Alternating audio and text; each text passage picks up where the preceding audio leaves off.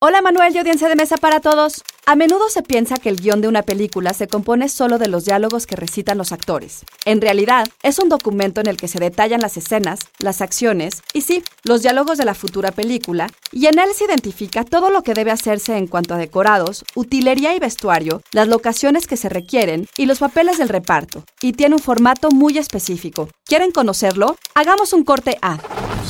Institute.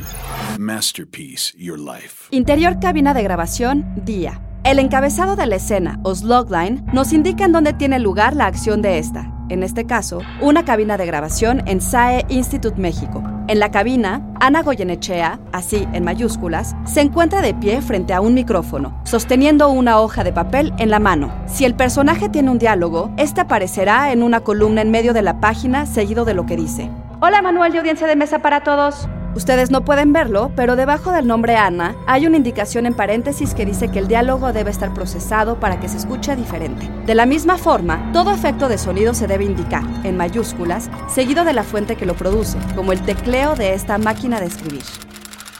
El cineasta y dramaturgo francés Jean Cocteau decía que el cine es una escritura en imágenes, y es que un guion debe ser eminentemente visual y permitir que el lector se imagine la película como proyectada en su cabeza. ¿Y ustedes pudieron ver cómo se hizo esta cápsula? Guión de Antonio Camarillo. Yo soy Ana Goyenechea y nos escuchamos en la próxima cápsula SAE.